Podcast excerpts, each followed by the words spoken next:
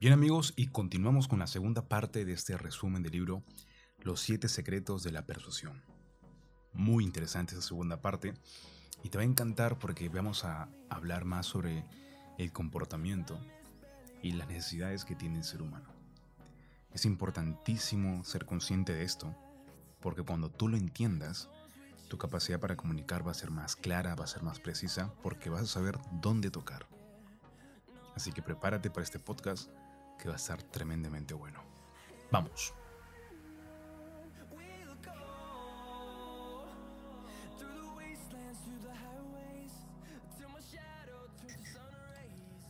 Bien, el siguiente secreto es enfócate en el acto, no en la actitud. Ojo, aquí está toda la clave, enfócate en el acto, no en la actitud. Ahora vamos a ver por qué voy a leer ciertas citas que pusieron de ciertos autores para poder englobar más este concepto. Lo que es el fin de la persuasión es cambiar un comportamiento. Punto. ¿ok? Si tú vas a invertir tiempo en cambiar la actitud, te va a tomar mucho más. Más energía, más tiempo y aún así no garantiza que tengas el cambio de comportamiento. ¿Por qué? Una simple razón. Yo estoy seguro que, al igual que, que yo, tienes muchas cosas que tú quisieras mejorar, muchas cosas que quisieras cambiar, muchas cosas que quisieras lograr. Ya eres consciente de eso, ya tu conciencia se amplió y ya lo sabes. Perfecto. Sin embargo, de todas las cosas que eres consciente, dime cuántas realmente la estás haciendo. En el tema físico, si te ejercitas o no, si haces deporte o no. En el tema de tu educación, si lees o no. En el tema social, tus contactos de qué calidad son. En el tema profesional, qué tanto te actualizas. Sí, también otra vez los contactos, las oportunidades, tu proyección, cómo es. Yo sé que ya eres consciente, tú sabes la respuesta, es más, sabes muchas cosas, pero qué tanto estás moviéndote respecto a ello. El comportamiento no es igual que la actitud. Y aquí vamos a ponerlo mucho más claro.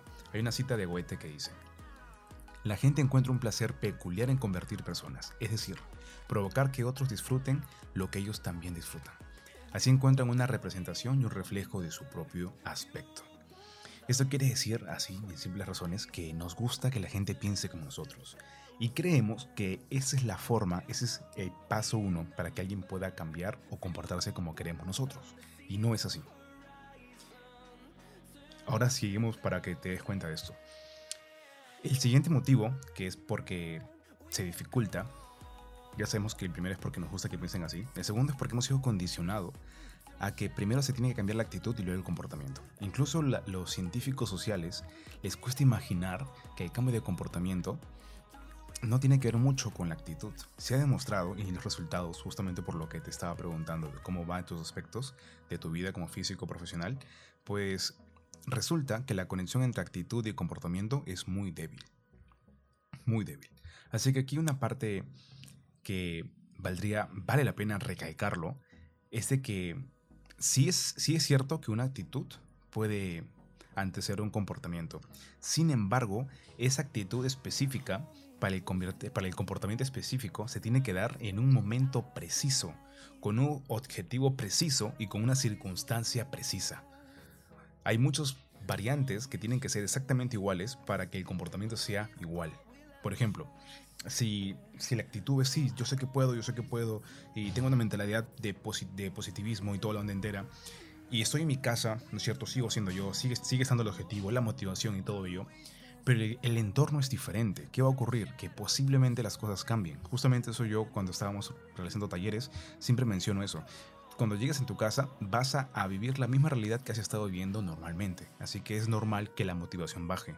Sin embargo, no te hagas adicto a la motivación, sino que enfócate en el nuevo patrón de comportamiento que estás haciendo.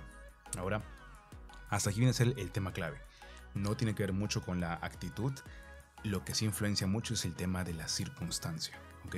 Estoy explicando el concepto, luego te voy a dar las, digamos, las actividades que tienes que hacer para hacerte dominar este secreto. Sigamos. Luego, citan también a Naomi Klein, Naomi Klein diciendo de que los anticuerpos intelectuales estorban. ¿A qué se refiere con los anticuerpos intelectuales? Todos queremos seguir pensando como estamos pensando. todos queremos seguir teniendo nuestros prejuicios, nuestras creencias, y vamos a estar buscando constantemente reafirmarlas. Y comienza a explicar de que hay dos tipos de, exposición mental para poder defender nuestros criterios. ¿Cómo es? Número uno es la exposición selectiva. Eso quiere decirte que tú vas a frecuentar lugares, momentos, casos que estén en coherencia con tu realidad. Vas a conocer gente que esté en coherencia con tu realidad sin que tú te des cuenta. Y el segundo es la percepción selectiva. O sea, una vez que estás justamente ya en, una, en un lugar donde tú ya elegiste que sea muy parecido a ti, luego lo que tú vas a estar observando, igual vas a percibirlo a tu forma, a tu conveniencia. Vas a percibirlo de una forma que sea coherente con tus creencias. Es por ello que ves muchas personas que dicen que en Perú o en cualquier país o en su país siempre es más difícil, que es más complicado, porque su aspecto mental busca tener coherencia, busca darle coherencia a ello. Y es por ello que justamente que, esto ocurre, ¿no? Entonces está el tema de la exposición selectiva y la percepción selectiva. La gente va a buscar cualquier método para seguir viendo lo que quiere ver. Muy puntual y muy simple como eso. Así que la pregunta es, ¿qué es más fácil cambiar, el acto o la actitud? Hasta aquí ya tú sabrás la, respuesta. Em, el comportamiento de la gente es el resultado tanto de la actitud y también, muy en gran parte, de las circunstancias. Así que cambia las circunstancias y cambiarás cómo la gente va a actuar. ¿Ok? Es muy importante. Cambia las circunstancias y cambiarás cómo la gente actúa. Así que si tú te centras en buscar un buen entorno, esto viene a ser la actividad número uno. Para que tú apliques este método o esta técnica, este secreto, enfócate en estar en un entorno que sea cálido, de tal forma que el comportamiento de esa persona también sea muy cálido. Así de simple. Donde si tú vas a un lugar donde es normal comer un helado, te vas a sentir tentado a hacerlo. Si vas a una discoteca, te vas a sentir tentado a tomar. Entonces el entorno va a condicionar mucho el comportamiento de la persona. Digamos que por más que esa persona diga, no, es que yo no, yo no suelo hacerlo, ahí va la palabra clave, yo no suelo, pero digamos que hay un rango de posibilidad donde sí lo haría. Ahí es donde está la influencia. Además, como decía el anterior, nosotros estamos condicionados a repetir lo que la gente está haciendo porque lo vemos como una validación social. Eso quiere decir que si tú vas a un lugar donde la gente hace lo que tú quieres que esta persona haga, poniéndolo o aterrizándolo un ejemplo sería, si yo quiero que esta persona sea más abierta, más físicamente, digamos, expresiva, yo llevaría a esta persona a un lugar donde la gente habitualmente es así. Posiblemente le lleve a una reunión o de repente a un taller donde la gente hace eso, pues donde la gente quiere conectar, o de repente esos eventos que, que se hacen ¿no es cierto? De... Hay un evento, no recuerdo cómo se llama este nombre, pero este tipo de evento hace que la gente hagan dinámicas donde se puedan conocer, ¿no es cierto? Un networking, justamente ese tipo, un networking. Y la gente pues es mucho más de tacto físico. Entonces sería muy bueno para que puedas tú, eh, digamos, que no se haga impasivo el tema físico muy simple, muy fácil. O de repente irte a una discoteca, igualito tendrías que acercarte mucho más y el tacto físico es pan de cada día, de cada momento, ¿no es cierto? Así que si tú llevas un entorno donde lo que quieres hacer es normal, va a ayudarte. Hablando en el tema de negocios, si tú quieres hacer eso, pues cuando bueno, ya uno ya sabe que cuando va Starbucks posiblemente hable de negocios, posiblemente hable con un amigo, ¿no es cierto? Sin embargo, si tú haces esto, haces una pequeña inversión y puedes tú ponerlo en un coworking, por ejemplo, pues el ambiente se presta justamente para ello. Hay más libertad, está condicionado para que haya más creatividad y por ende tu comportamiento va a ser así. ¿Ok? Así que es importante que hagas una buena inversión en donde tú vas a hacer tus reuniones de negocio para que el comportamiento vaya en coherencia. ¿Ok? Vaya en coherencia. Ahora, otra pregunta más. ¿La actitud causa el comportamiento o es viceversa? Pues los científicos sociales pensaban que era así. Primero es la actitud luego el comportamiento. Pero la evidencia, la influencia de lo que se ve, es que es muy diferente, porque todo esto ocurre de manera subconsciente, entonces la gente no se da cuenta, la gente puede racionalizar lo que ha hecho, sin embargo es muy diferente a lo que realmente ocurre. En verdad, como te vuelvo a repetir, es un tema de circunstancias. Así que vamos a seguir explicando esto un poco más a detalle. Esto lo voy a citar tal cual. De acuerdo con la teoría de la conciencia cognitiva, la inconsciencia entre la acción y la actitud es incómoda. Y modificar la actitud se reduce a la incomodidad. Esto es tal cual como estaba en el libro. Ahora te explico. ¿Qué ocurre cuando alguien mm, cambia su comportamiento? ¿Qué ocurre? Muy simple. Cuando alguien empieza a hacer otro tipo de comportamiento, la actitud se amolda a ese comportamiento. Eso quiere decir que se va a justificar. ¿Has escuchado sobre que la emoción actúa y la razón justifica? Muy cierto. Porque cuando el comportamiento empieza a cambiar, de repente hiciste algo por defensa propia. Hiciste algo porque, bueno, justamente por defensa, por lo que la circunstancia lo hacía, ¿no? De repente tú te consideras alguien que no eres para nada agresivo, sumamente pacífico, pero la circunstancia eh, daba a que tenías que forzar la fuerza física si no ocurría algo en tu contra. Entonces las circunstancias obligaron que tú hicieras algo. ¿Y qué hace? Que luego tu actitud se amolda. Dice, hey, sí, es verdad. Sin embargo, si estoy en peligro, obviamente tengo que hacer algo ya tu actitud se va moldando. ¿Tuvo que cambiar primero tu actitud, pero luego tu comportamiento? No. Ahí, ahí va el ejemplo. No. Si hablamos esto en, un tema de social, de seducción, digamos de que la gente piensa que no se atrevería a hacer muchas cosas, pero sin embargo si las circunstancias empiezan a darse, créeme que el comportamiento va a ser totalmente inesperado. Por eso yo siempre digo, busca no juzgar, porque si tú empiezas a juzgar, ya comienzas a condicionar el ambiente y de esa forma vas a decir qué está bien y qué está mal. Lo mejor que puedes hacer aquí es simplemente no juzgar. Si estás igual en un aspecto de negocios, igual no juzgar, simplemente empezar tú a dar el indicio, el inicio. Esa es una, una de las siguientes actividades. Es que tú, para que vayas creando ese entorno, esa circunstancia, tú haz el comportamiento que quieres que esa persona lo replique. Es una de las mejores formas de hacerlo. Si quieres que sea un poquito más abierto, pues tú también sea un poco más abierto. Más físico, sea un poco más físico. Que cuente una historia, pues tú empieza contando tu propia historia. De esa forma va a haber esa replicación por parte de ella, por parte de él. ¿Vale? Aquí hay una frase muy buena que dice de que somos los que pretendemos ser. Así que debemos tener cuidado sobre lo que Ah, somos lo que pretendemos hacer, ¿ok? Así que debemos tener cuidado con lo que pretendemos ser. Eso quiere decir de que la acción y el ser van muy, muy en coherencia. Así que, ¿cómo aplico esta última técnica? O sea, ¿cómo puedo darle, digamos, una metodología? muy simple. A veces es difícil, por ejemplo, cambiar un comportamiento directamente. Así que comienza a explicar una metáfora que se llama la fuga de la manguera. ¿A qué se refiere la fuga de la manguera? De que te des cuenta en dónde es que aborta del proceso, no llega hasta el final. De repente tú tenías una cita con un cliente o una cita con una persona y tú vas, lo contactas por WhatsApp o de repente en frío, luego pasas por WhatsApp, luego pasas por tu bello, ¿no es cierto? Haces una lista de todos los pasos que tiene que dar hasta que sea la cita, ¿ok? Tú comienzas a anticipar cada cosa y empiezas a darte cuenta en qué, en qué paso es que tú fallas. Cuando tú te das cuenta en qué, en qué paso tú fallas, date un paso antes. Voy a hacer un ejemplo.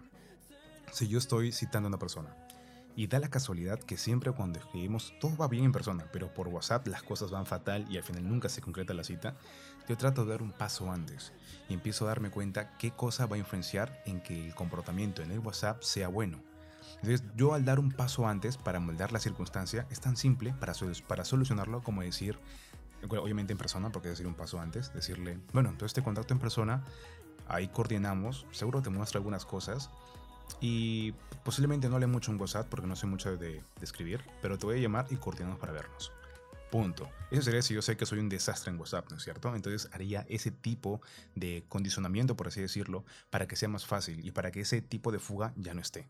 ¿Te das cuenta? Es una forma muy buena, es como ser un embudo, ¿no es cierto? Empiezas a darte cuenta en dónde está la fuga y un paso antes empiezas a poder condicionar el entorno para que el siguiente paso no haya tantas fugas y para que, digamos, tu metodología llegue de principio a fin. Si tienes más preguntas, por favor, házmela llegar, eso es tremendamente bueno y quiero que lo entiendas bien. Este libro está muy poderoso y me está encantando demasiado. Y la siguiente técnica, para no extendernos tanto, viene a ser el no cambies los deseos, cúmplelos. Voy a explicarlo claramente rápido porque no tiene que ser tan complejo. Sé que el anterior pudo haber sido algo extenso. Hay que darte muchos conceptos para que las ideas estén ahí y luego tú las puedas anidar, las puedas tú hacer eh, encajar. ¿ok? Si tienes consultas, por favor envíamelos al Instagram. Mi Instagram es arnold.sillonis y voy a estar gustoso de poder eh, resolver esas inquietudes que tengas, esas dudas. Y bien, continuemos. No cambies los deseos, cúmplelos. Para decírtelo puntualmente, te voy a decir esto. Asocia a que los objetivos que tenga esa persona se puedan lograr a través de ti. En pocas palabras, sea un vehículo. Cuando tú eres un vehículo para esa persona para lograr sus sueños, te haces muy atractivo, te haces muy importante para esa persona.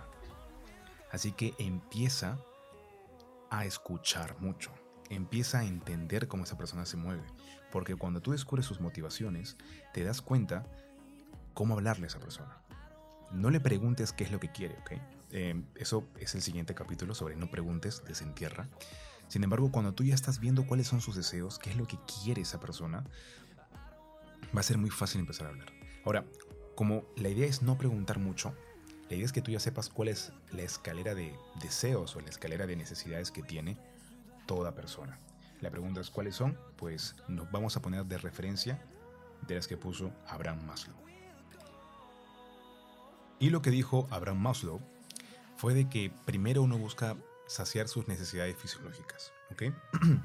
Como por ejemplo el hambre, ¿no es cierto? La vestimenta es realmente importantísimo. Luego viene a ser la seguridad. Todos queremos estar seguros. Todos queremos amor, viene a ser el tercer nivel. El cuarto nivel, todos queremos estima, o sea, el tema de la percepción, sentirnos importantes. El tema también de la, ya luego el más alto viene a ser el tema de la autorrealización. O sea, sentir que estamos cumpliendo con, una, con un propósito, con una visión. Ese es el más importante. Y algo curioso que, que te lo revelo aquí es de que cuando tú, te, cuando tú apuntas a la autorrealización, todo lo que está por debajo, que es la estima, el amor, la seguridad, las necesidades fisiológicas, se cumplen en automático. ¿Vale? Ahora, según la PNL y también lo, como lo adaptó Tony Robbins, eh, digamos que hay ciertas necesidades, ¿no? Que viene a ser muy parecido, ¿no? El tema de autorrealizarte, ¿no es cierto? El tema de sentido de importancia, el tema de certidumbre, o sea, de, la seguridad, de la incertidumbre o de aventura, ¿no es cierto? El tema de, de, amor o de conectar con la gente. Entonces, hay muchas, y cuando tú las entiendes, ya que te las, ya que te las estoy nombrando, memorízalas, porque es algo que todos queremos en general universalmente todos buscamos ese tipo de necesidades. Unas personas buscan más que otras. Por ejemplo, algunos buscan más seguridad, otros buscan más aventura, buscan ser más, sentirse más importantes. Entonces es muy diferente. Entonces cuando tú más o menos descubres el perfil de esa persona, va a ser vital y importante porque vas a saber cómo hablarle, vas a saber dónde tocar, qué mencionar, qué decir, qué no decir. Y es muy, es muy, digamos, efectivo, ¿ya? Ahora, me gustó porque también hice una pequeña lista, que aquí te, lo nombro, te voy a nombrar seis, de qué es lo que la gente quiere también. Eso te, va a ayudar un montón. Por ejemplo, algunos quieren que nos consideren superiores a otros. En, eso quiere decir como que alimentar un poco el, un poco el ego, ¿no? Luego está que nos consideren atractivos y, y poseedores de objetos atractivos. Anticipar el futuro. Mucha gente quiere anticipar el futuro, por eso está todo el tema de, de ¿no es cierto?, de, los videntes, ¿verdad? el tema de corresponder. El tema de corresponder es, es también de que cuando nos hacen favores, nos hacen, digamos, regalos, queremos también devolverlo. También, lo creas, es una necesidad que tenemos. Es muy loco. Sentir lo que otros sienten. Poseer lo que otros poseen. Decir más de lo que las palabras expresan. Es algo así como ser un hack de la comunicación, ¿no es cierto? Que es también justamente donde estamos trabajando ahora, que son las habilidades sociales, es mucho lo que la gente quiere. Créeme, hay muchas personas que las quieren, no solamente personas que tienen una necesidad em, personal por alguien, sino por un tema profesional, por un tema personal, por un tema familiar. Así que es importantísimo desarrollar este tipo de, de habilidades. Y ahora, ¿cómo hago para que esta, este secreto de que no cambies los deseos, cúmplelos, puedan ser efectivos? ¿Cómo lo aplico? ¿No es cierto? Muy simple cualquier cosa que tú vayas a proponer, o sea, para cumplir, digamos, entre comillas, sus deseos, tiene que ser inmediato y tiene que ser certero. Si tú haces proposiciones, o sea, tú prometes cosas que van a demorar en llegar, es muy poco probable que te crean. Si tú haces propuestas que no son certeras, que tú no eres de confianza, no son certeras como, como, como parece, como dices, pues tampoco va a haber esa credibilidad y tampoco va a haber esa persuasión. ¿Qué es lo que yo te recomiendo? Esta es una técnica que uso habitualmente es un poco a largo plazo, que es un tema de la proyección hacia el futuro. Primero busco y digo, oye, ¿verdad que sería muy bonito comer frente al mar o comer frente a este tipo de cosas o tomar un buen café tranquilamente con una rica galleta? Sí, sería muy bonito. Mira, te prometo que iremos pronto. No te voy a decir cuándo, pero pronto. Y entonces lo dejo así, como que un poco de incertidumbre. No fue inmediato, ¿vale? No fue inmediato, pero sí fue certero, ¿ok? Digamos que la forma en cómo lo expresé. Ahora, ¿por qué digo certero? Porque cuando termine ese tipo de, de promesa, entre comillas, hago una llamada por la tarde o por la noche, si fue en el día obviamente, y le digo, oye, ¿sabes qué? Va a ser este domingo. ¿Tienes tiempo? Perfecto. nos vemos. Entonces ya está certero, ya está inmediato ese tipo. Y ahí es donde nos vamos a encontrar el domingo, donde sea, ¿no es cierto? Donde he acordado. Pero es una forma muy buena para que tú ganes esa credibilidad y para que esa técnica de persuasión quede, ¿ok? También eso deriva justamente eh, muchas técnicas que, voy a ir enseñando con, conforme pasa el tiempo, ¿no? Pero digamos que este es el núcleo, que, que tus propuestas, tus promesas tengan estos dos criterios, que sean inmediatos y que sean certeros. Y digamos que el reptil está buscando cosas que sean ya. Se hizo, una, se hizo un experimento donde las personas le decían, ¿qué es lo que quieres? ¿100 dólares, 100 dólares ahorita o 130 dólares la próxima semana? O sea, yo te voy a dar estos 130 dólares, pero pasando una semana. Te las doy. Pero si quieres 100 dólares, te los doy ahora. Entonces, digamos que por lógica, la gente diría, bueno, 130 dólares por una semana más, no pasa nada y que bueno, tengo 30 dólares más, ¿no es cierto? Sin embargo, la respuesta es de que buscaron los 100 dólares. ¿Por qué? Ocurre de que no le daba certeza de qué cosa podría ocurrir después de 7 días. De repente algo pasaba, el experimento terminaba y ya no recibía el dinero. ¿Qué ocurría? Que simplemente se quedaban sin el dinero y por ese miedo, por ese temor a, a, a no tener certidumbre del proceso, elegían lo inmediato. Así funciona el cerebro. Busca cosas que sean inmediatas y que sean certeras. Así que dale mucha fuerza a esto. Siempre si tú sacias esas dos necesidades que tiene el cerebro, pues vas a hacerte mucho más persuasivo. Para darle más fuerza al paso anterior, que era enfócate en el acto, no en la actitud, quisiera que me hagan preguntas, ¿ok? Esto lo voy a subir tanto en YouTube como en Spotify y como Anchor, eBooks y quiero que te tomes el tiempo para poner una pregunta en YouTube, porque voy a subirlo en YouTube también, para poder revelar, para poder responderlo, cómo sería un caso que tú tengas personal y decirte cómo es que se aplica esa técnica. Porque así va a ser mucho más efectivo. Digamos que este es mucho más amplio. Si yo quisiera dar solamente tres ejemplos, personal, ventas y seducción, te los voy a dar ahorita en general. Si quiero que esto sea, digamos, un tema personal, de enfócate en el acto y no en la actitud, mira cómo es esto. ¿eh? Si yo quiero enfocarme en el acto y no en la actitud, haría lo siguiente. Primero, yo quiero, imaginemos, comer cosas bajos, bajos en sal, ¿ok? Bajo en sal.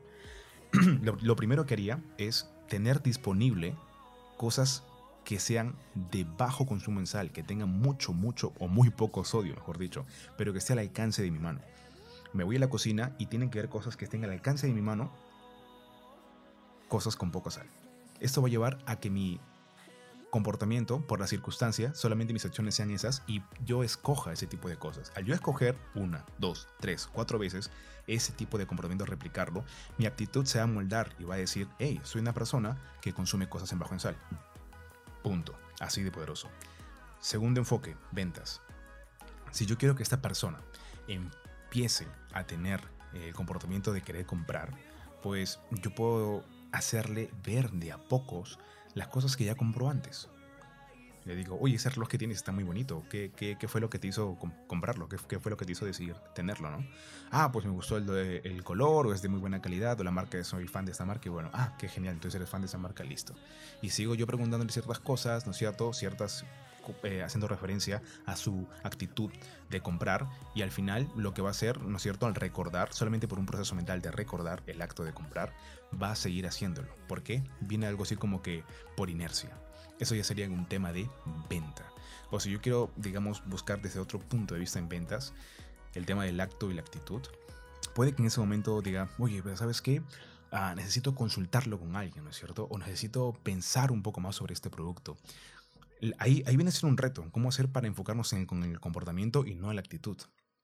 Entonces viene a ser, por eso funciona mucho, funciona demasiado, las, las técnicas de límite de tiempo. Porque yo diría, mira, yo sé que tienes que ver en tema de, de, consultarlo y todo ello, sin embargo lo que te estoy ofreciendo es para ahora. Porque si tú tienes que pasarte todo ese tiempo, yo ya puedo ofrecerle la oferta a esta persona. Así que yo quiero gente que tome acción ahora. Si tú tomas acción ahora, yo te doy a este precio. Si es para después, pues ya no podría dártelo. Es un tema de confianza que estamos haciendo ahora y también un tema de compromiso. Así que si lo haces ahora, por así decirlo, un precio, ¿no? 100 dólares. Si lo haces después, son 300. Punto. Ese tema del límite temporal y la sensación de perder algo ya empieza a hacerlo. ¿Cómo lo hice? Con un tema de enfocar el entorno, ¿no es cierto? Enfócate en las circunstancias y va a ser mucho más fácil que el comportamiento cambie. No te enfoques en la actitud. No empieces a rebatir el tema de, oye, pero ¿para qué lo vas a consultar? No, dile, está bien que lo consultes. El tema es de que las circunstancias son estas. Qué bonito, ¿no es cierto? Y por último, en el tema de la seducción.